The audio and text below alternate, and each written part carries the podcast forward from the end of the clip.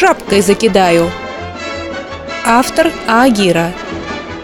Читает Агира.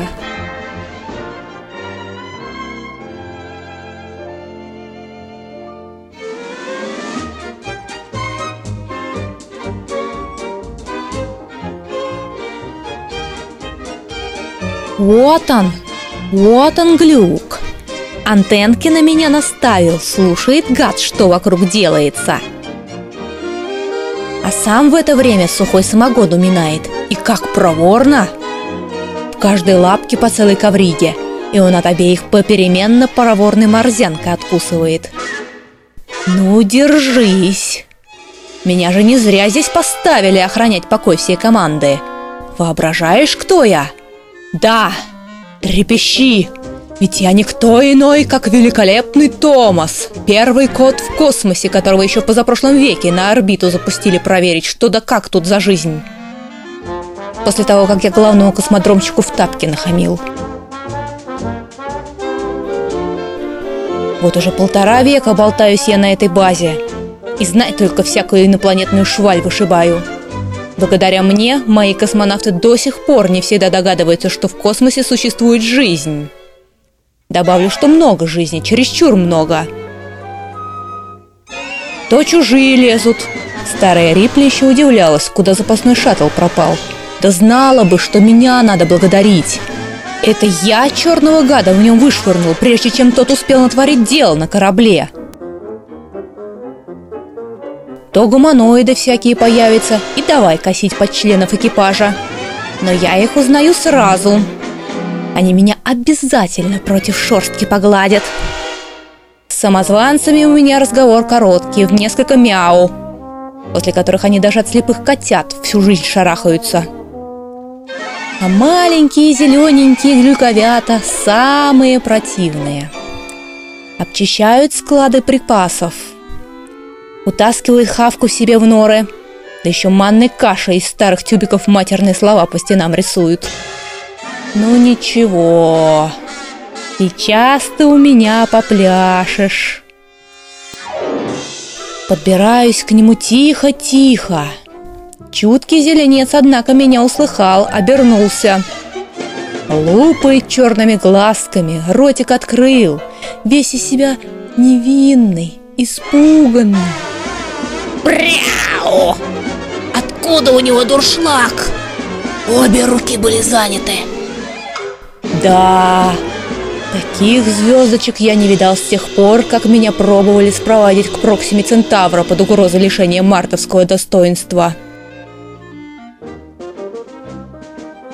Старая Рипли для этого расщедрилась на оставшийся шаттл. И чего меня в самом деле назад отозвали? Ел бы сейчас сметану на брудершафт с репократами усато-полосатого сектора Альфы – а не получал по башке столовой утварью, которой это насекомое достает из-за спины все новыми и новыми ручками. И как его конечности друг другу не мешают. Он уже на ежика с ними похож.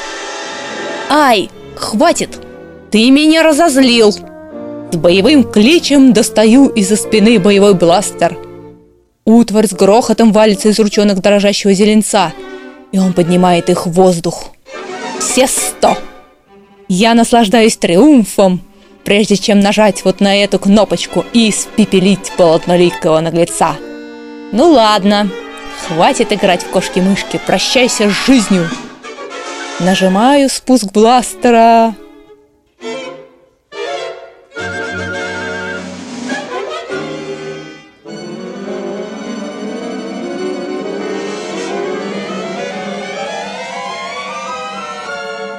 Когда мне, маленькому котенку, пели дразнилку про мыши кошку изловили, в мышеловку посадили, я и не думал, что это бывает в действительности. Мелочь зеленая пляшет вокруг меня целый час, пока я сижу на месте той канарейки, за которой меня в свое время пытались согнать на Проксиму Центавра. Оказывается, старая Рипли с просонья опять положила бластер на туалетный столик – а фен к себе в кобуру. А я-то с таким трудом эту кобуру выкрал. Интересно, Что будет, когда она решит завить волосы? Мои надежды на то, что старая Рипли на этот раз пробьет себе голову, оказались тщетны. Она, ничего не заметив, преспокойно завелась бластером и сейчас гоняет феном кругом нашей птичьей клетки чужого, который вернулся зайцем на отозванном с Проксимой шатле со мной. А мы с зеленцами сидим за прутьями на жердочке и дрожим в обнимочку. Старая Рипли бегает кругом клетки с феном, а мы с зеленцами и забившимся к нам чужим режемся в покер. Ура! Она выдохлась нарезать круги и теперь пытается научить чужого, застрявшего в клетке, петь под канарейку. В то время как мы с зелененькими выбрались из зоны боевых действий, разошлись по своим углам и занялись своими делами. Ага, вот он, зеленый глюк. Сидит на сухом самогоне и речитативом его уговаривает. «Ну, держись! Ты знаешь, кто я?»